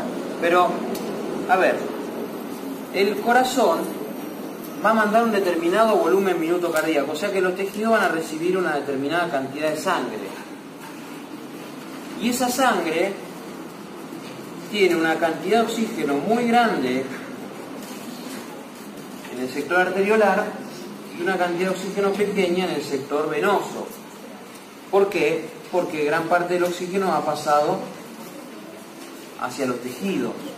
Entonces, la cantidad de sangre que llega es importante por minuto y también es importante saber cuánto ha quedado en el tejido, o sea, lo que llamamos la diferencia arteriovenosa. La diferencia arteriovenosa oxígeno se puede incrementar de muchas formas. La más típica y común que hace nuestro cuerpo es incrementar la, la cantidad de oxígeno, porque esta resta, que es la diferencia arteriovenosa de oxígeno, se basa en la cantidad de oxígeno arterial menos la cantidad de oxígeno venoso. Acuérdense que cantidad de oxígeno era lo que llevaba la sangre por cada 100 mililitros de oxígeno disuelto y en hemoglobina. Esa es la cantidad de oxígeno. Entonces, bueno, ¿cómo puedo incrementar la cantidad de oxígeno arterial para que pueda haber más diferencia? Y eso lo puedo hacer poniendo en marcha todos los mecanismos de hiperventilación. O sea, que en el aparato respiratorio una de las cosas que tiene que aparecer es la hiperventilación. Acuérdense que la hiperventilación se pone en marcha por mecanismos reflejos, al principio eh, articulares, sobre todo, y después cuando empieza a escasear el oxígeno, empieza a ser por cuestiones de regulación sobre los este, receptores, ¿se acuerdan? Los quimioreceptores centrales y periféricos, con oxígeno, con dióxido de carbono, bueno, todo eso. Eh, o sea que la hiperventilación, ustedes saben que ventilación era el producto de volumen por frecuencia. Cuando dice hiperventilación habla de que aumentó la frecuencia respiratoria y que también aumentó el volumen corriente. Bien. Está bastante más relacionada a la cantidad de oxígeno, o sea que la cantidad de oxígeno arterial se va a incrementar si yo logro hiperventilar. Ahora, ¿cómo logro hacer que salga más oxígeno desde los capilares al tejido si el oxígeno en su mayoría está pegado a la hemoglobina? De lo que voy a necesitar son cambios, voy a necesitar un aumento de la disociación de la hemoglobina para ahí sí, más que nada, relacionarlo a esta diferencia. Y por supuesto, este, esos cambios en la disociación de la hemoglobina tienen que ver con lo que está pasando en el tejido. Eh, ¿Por qué? Porque ustedes se acuerdan, creo, que la curva, ustedes armaban para hemoglobina, tenía eh, dos aspectos. La presión parcial de oxígeno a nivel arterial y el porcentaje de saturación. Entonces ustedes veían un efecto de la hemoglobina que era muy interesante, porque la hemoglobina tiene, cada hemoglobina tiene cuatro eh, grupos hemo, y esos grupos hemo tienen un hierro cada uno, y en ese, hierro es el que se une al oxígeno. Entonces cada hemoglobina puede cargar cuatro moléculas de oxígeno, y en la medida en que le van poniendo más oxígeno, cada grupo hemo que todavía está vacío tiene más afinidad por el oxígeno. Entonces, ustedes ocuparon un hemo, los otros tres que quedan ahora son más afines al oxígeno. El oxígeno se puede pegar más rápido. Si ocuparon dos hemos, los otros dos que quedan tienen mucha más afinidad ahora. Y se ocuparon tres de que queda terrible, terrorífica la afinidad que tiene. Y eso se ve expresado en esta curva, porque nosotros en sangre pasamos necesariamente por la presión de oxígeno para ir de la hemoglobina al tejido o viceversa, porque la presión de oxígeno representa el oxígeno disuelto. Entonces, si uno tiene la hemoglobina dentro del glóbulo rojo, pero está dentro de la sangre, la presión de oxígeno, lo que está acá, es adentro. Por eso decimos, bueno, se satura en función de lo- del oxígeno que está disuelto. Entonces, si yo pongo poco oxígeno, esta molécula está poco saturada. Ahora, si yo pongo un poco más, no saturo al doble, sino que saturo mucho más. Y si pongo más, saturo más, hasta que en un momento esta forma inicial que tiene que ver con lo que se denomina efecto alostérico o cooperativo, que es lo que yo estoy mencionando, que es típico de la, hemoglobina, se empieza a contrastar con un efecto de meseta que tiene que ver con que la hemoglobina tiene una saturación porque se llena. Entonces, eh, esta curvita, que la voy a hacer ahora un poquito más bella,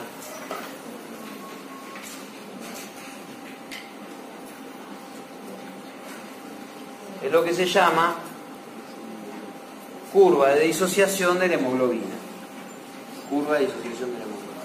Entonces, más o menos habitualmente la sangre arterial tiene unos 100 milímetros de mercurio, 97 de presión de oxígeno.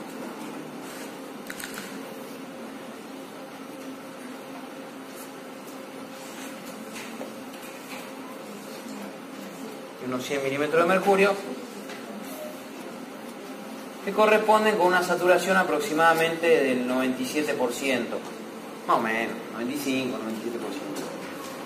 Cuando están en sangre venosa, como las presiones de oxígeno son menores, andan alrededor de los 40, 45 milímetros de mercurio, entonces ahí uno no tiene la hemoglobina completamente saturada, la tiene más o menos un 70% de saturación. Entonces, habitualmente la hemoglobina se mueve de casi llena a tres cuartos o dos tercios a llena.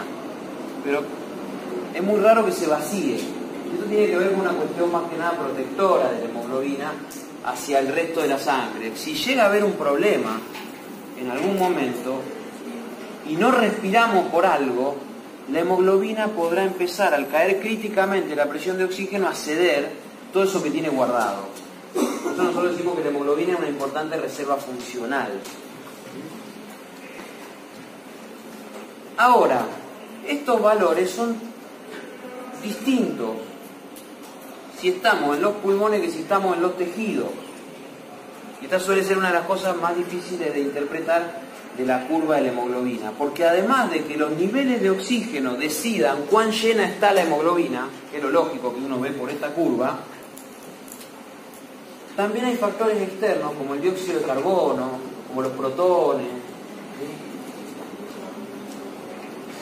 como la temperatura, el fosfoglicerato de los glóbulos rojos, que pueden llegar a cambiar también la afinidad de la hemoglobina por el oxígeno. Entonces, en los tejidos, justo las variables que operan, sobre todo cuando estamos haciendo un ejercicio, son altos niveles de dióxido de carbono. Sí, será que me salió esto. El aumento de la temperatura y la disminución del pH son los más importantes. Estos, estos son los más importantes. Eh, en el tejido y operando cambios acá, estos van a generar que la molécula de hemoglobina, o sea, el dióxido de carbono se pega a la globina. ¿Por qué se pega? ¿Porque es un loco bárbaro que anda pegándose ahí? No, porque se tiene que transportar. Acuérdense que una parte importante del transporte de dióxido de carbono hacia el pulmón es a través de la hemoglobina. Mm, Por supuesto, un 5% más o menos.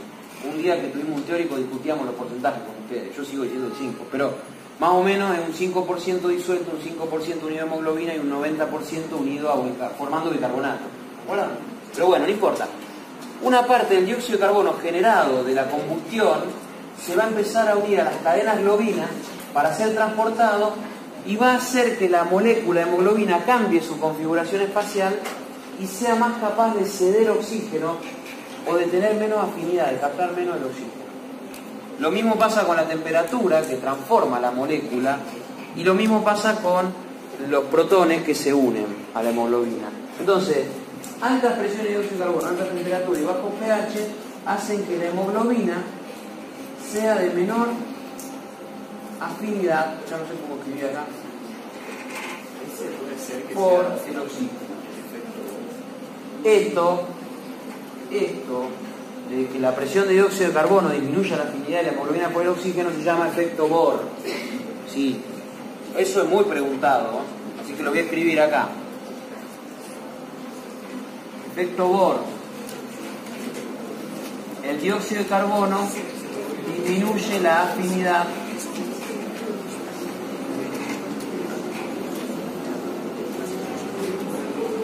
de la hemoglobina por el oxígeno.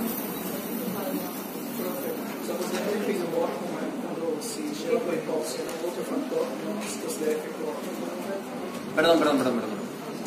El efecto Bohr, ojo, yo puedo estar equivocado, viste que hay que asumir la, humildad de que uno no sabe todo, pero en general yo conozco el efecto Bohr como una relación del dióxido de carbono sobre la hemoglobina.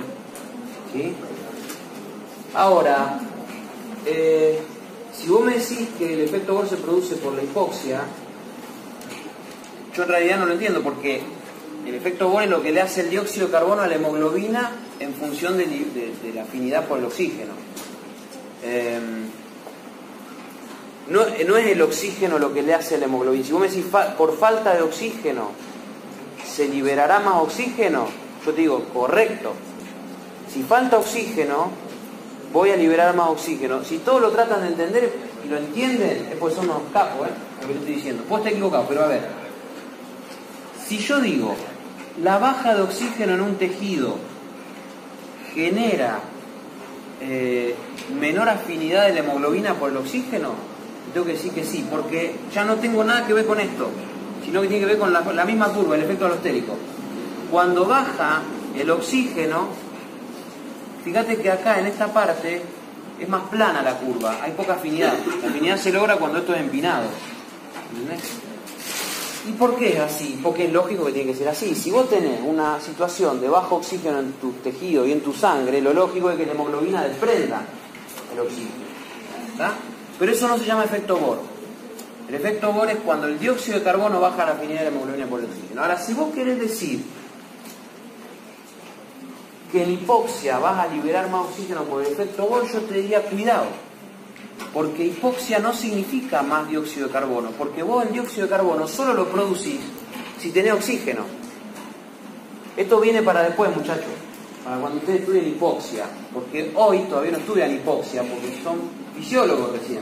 Después en la fisiopatología te van a decir, bueno, un individuo está con un corazón en hipoxia, por ejemplo. Ese corazón, por estar en hipoxia, no es que produce más dióxido de carbono. Ustedes a veces tienen una tendencia a pensar que como el oxígeno es contrario al dióxido, pero tienen que pensar que para que haya dióxido tiene que haber habido oxígeno, si no, no hay oxidación y si no, no se produce el dióxido de carbono como residuo. Entonces, en un tejido que vos no tenés oxígeno, lo que hay es ácido láctico, no dióxido. ¿Está bien? Si vos tenés ácido láctico, tenés menos pH y podés tener un efecto de menor afinidad de la hemoglobina por el oxígeno también, pero no se llama efecto Bohr, porque el efecto Bohr es este. ¿Está claro? Bien, maravilloso. Eh, sí. Ah, pará. Sí, ahora, ahora vamos, ahora vamos, porque no quiero que se mezcle. Porque entender Haldane primero requiere que entiendan esto. Denme un segundo, ya termino ahí, ¿eh? cuando veamos Haldane termino la clase. Escuchen. Estoy tratando de hacer un hiperresumen. Eh, ¿Qué significa tener menor afinidad por el oxígeno? Significa capacidad de ceder. Fíjense qué interesante. Los factores estos son factores contrarios. En el pulmón hay baja presión de dióxido de carbono, hay bajas temperaturas porque un órgano no trabaja, porque lo que trabajan son los músculos que están alrededor, y hay pH más elevados. Esto lleva a que haya una hemoglobina más afín por el oxígeno, o sea, una hemoglobina que capta oxígeno. Para el ejercicio sirvió esto. Para el ejercicio sirvió porque al haber disociación de la hemoglobina en los tejidos va a haber mayor, una mayor diferencia arteriovenosa de oxígeno. ¿Vamos? Y en los pulmones sirve que se pueda captar oxígeno con facilidad, porque es ahí donde se capta el oxígeno. ¿Está claro? ¿Entienden? Bueno, lo que les van a preguntar siempre es qué pasa con la curva. Si yo cedo oxígeno porque una hemoglobina poco afín, es una hemoglobina a la cual le cuesta mucho cargarse, llenarse. Entonces, este ejemplo, que podríamos poner el ejemplo 1, de una hemoglobina de baja afinidad, la curva le cuesta un Perú subir, cuesta un montón. Entonces, decimos en estas situaciones de los tejidos, donde hay mucho dióxido, baja, bajo pH y alta temperatura, la curva de la hemoglobina está desplazada hacia la derecha. Decimos nosotros. En realidad, no está desplazada la curva, lo que cambió es la afinidad.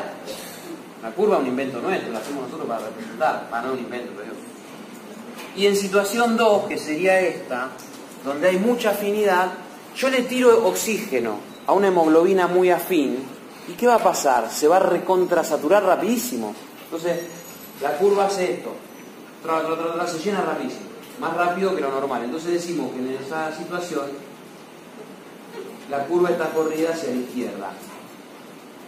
O sea, cuando hay bajas PCO2, bajas temperaturas y altos pH, la curva de disociación de la hemoglobina está desplazada hacia la izquierda.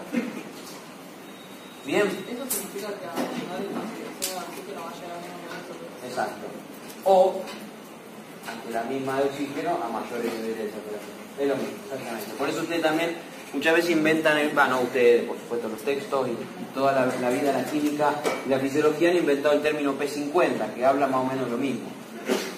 Al 50% de saturación, yo una curva corrida a la derecha la tengo con más oxígeno, más presión de oxígeno. P50 es la presión de oxígeno para la cual se logra el 50% de saturación. Necesito mucho más si la curva está corrida a la derecha porque una curva, porque una hemoglobina menos afín. Entonces, yo tengo acá el 50, la P50 en este caso es mucho más alta. Necesito darle mucho más oxígeno para poder saturarlo al 50%, porque es poco afín. Señora, señorita. P50 es la concentración, la presión de oxígeno, presión parcial de oxígeno, o sea, oxígeno disuelto, a la cual se logra el 50% de saturación de la hemoglobina. Una pregunta típica de examen. Algunos le preguntan, ¿cómo se corre la curva de disociación de la hemoglobina en el tejido cuando hay mucho dióxido? Él le dice, se corre hacia la derecha. Muy bien. Pero otro docente les puede preguntar, ¿cómo cambia el valor de P50 cuando pasa eso? Cuando estamos acá. Ustedes le dicen, aumenta la P50. Brillante. Porque es mucho más lo que yo tengo que darle de oxígeno para poder cargar al 50%, porque una hemoglobina poco afín. ¿Está claro? Buenísimo. ¿Qué es el efecto Haldane? Ojo, porque el oxígeno, cuando entra la hemoglobina a los, a los hemos, le baja la afinidad del dióxido por la hemoglobina. Eso, que es un efecto bastante notorio, porque la hemoglobina tiene que transportar dióxido, pero menos que el del oxígeno, menos que el BOR, porque la cantidad de oxígeno que transporta la hemoglobina es mucho mayor que lo que transporta de dióxido, se llama efecto Haldane. Básicamente, el, efecto Haldane dice que el oxígeno disminuye la afinidad de la hemoglobina por el dióxido. Este es el efecto Haldane. Si yo le meto más oxígeno a la hemoglobina, el dióxido se tiende a separar, tiende a ser cedido, baja la afinidad de la hemoglobina por el dióxido. Esto está bueno también porque sirve al revés en el pulmón. Entonces, acá en el pulmón está entrando mucho oxígeno, que ese oxígeno me desplace al dióxido de la hemoglobina, está bueno porque el dióxido ahí tiene que salir, no ser captado. ¿Está bien? Bueno, perfecto. Deben ser las 3, 3 y 5, ¿verdad? 3, o'clock. Bueno, funciona el reloj biológico. Quiero decir una sola cosa. Me, da, me dan ganas de decir algo más. Que tiene que ver con consumo de oxígeno. Cinco minutos. En serio, cinco, pues yo me tengo que no se preocupen, no se asusten, chicos.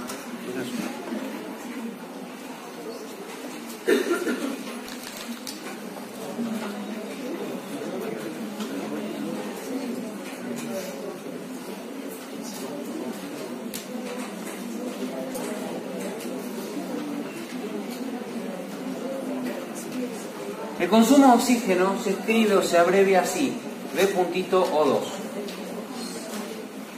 En reposo son 300 mililitros por minuto. Consumo en reposo. Estamos en reposo. Acá decidimos empezar un ejercicio y el consumo de oxígeno empieza a aumentar. ¿Por qué? Bueno, por todo lo que vimos. Va aumentando, pero hay un momento en el que el volumen minuto cardíaco, que es uno de los factores más importantes para incrementar el, consumo de oxígeno, se vuelve plano y el consumo de oxígeno también llega a un máximo. ¿Por qué el volumen minuto cardíaco llega a un máximo? Lo hemos charlado varias veces en distintos encuentros que hemos tenido con ustedes. Por la frecuencia cardíaca máxima. Porque a ciertas frecuencias muy altas ya no se puede cargar el ventrículo porque no hay tiempo entre diástole y diástole, va, cada ciclo. Y entonces, si bien la frecuencia es muy útil para subir el volumen minuto cardíaco, se llega a un máximo y el volumen minuto no puede subir más de eso, porque empieza a fallar el volumen sistólico. Entonces, cuando llegamos a un máximo de volumen minuto cardíaco, también llegamos a un máximo de consumo de oxígeno, que se llama VO2 max. Eso genera una limitante en la posibilidad de hacer un ejercicio rendidor.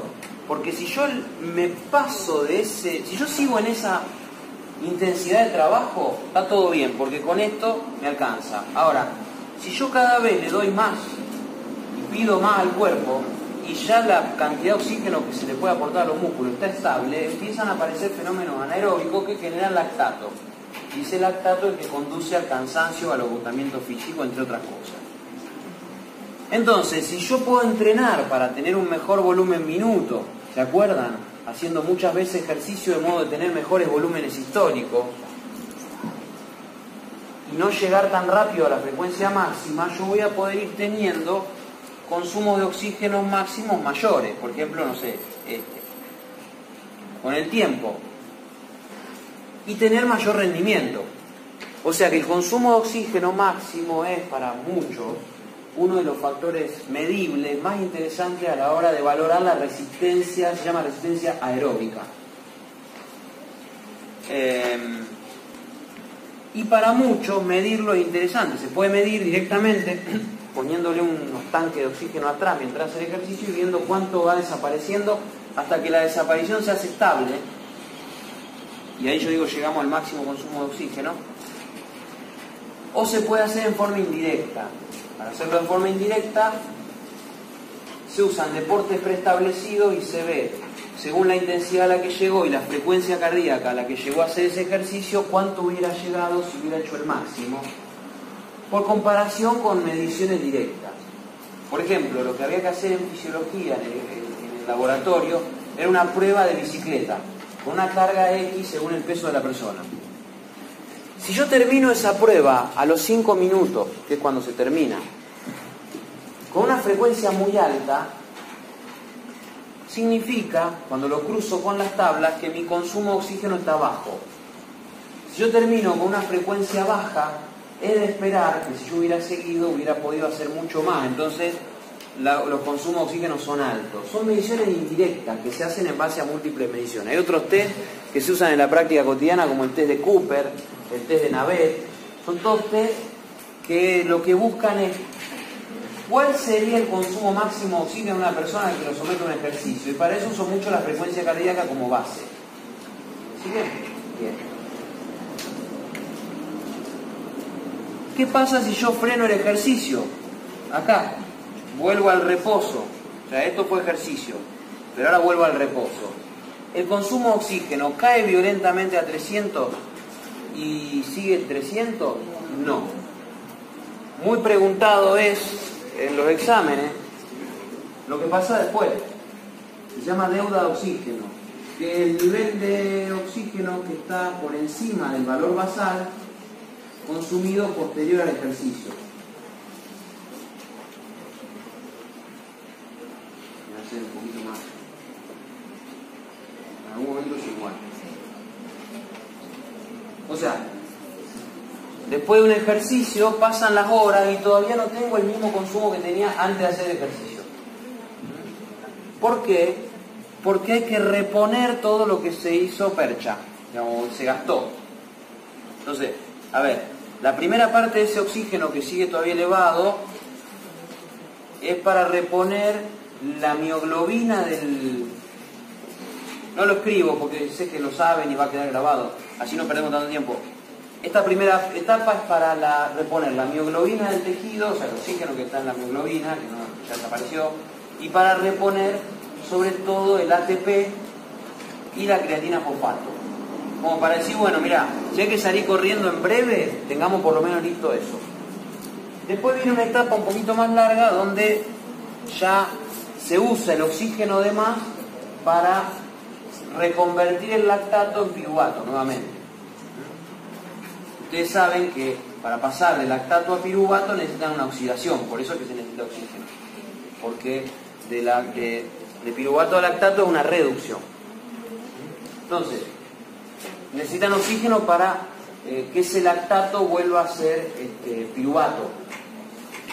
Y después, toda esta etapa que viene después larga y pequeñita tiene que ver con la reposición del glucógeno gastado, de la grasa gastada, que ahí tendrá que ver sobre todo si estoy morfando o no, porque si yo no como, esa parte no se puede lograr bien.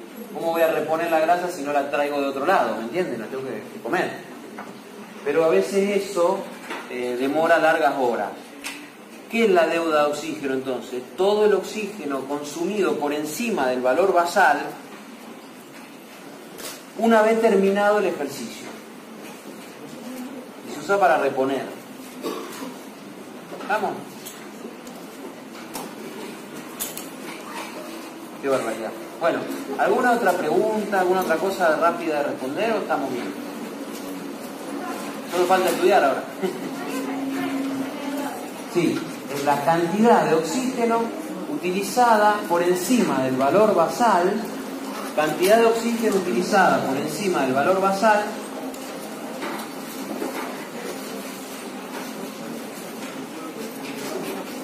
posteriormente al- a la terminación del ejercicio, a la culminación del ejercicio. Y perdón, perdón, si está el consumo de oxígeno alto, yo me puedo dar cuenta que está alto. ¿Qué signos tengo de que el consumo de oxígeno todavía está alto al terminar el ejercicio? Claro, que todavía sigo hiperventilando y que la frecuencia cardíaca sigue alta. ¿Eh? ¿Estamos? Bueno, muchachos, que la pasen bien, que tengan un excelente examen. Adiós.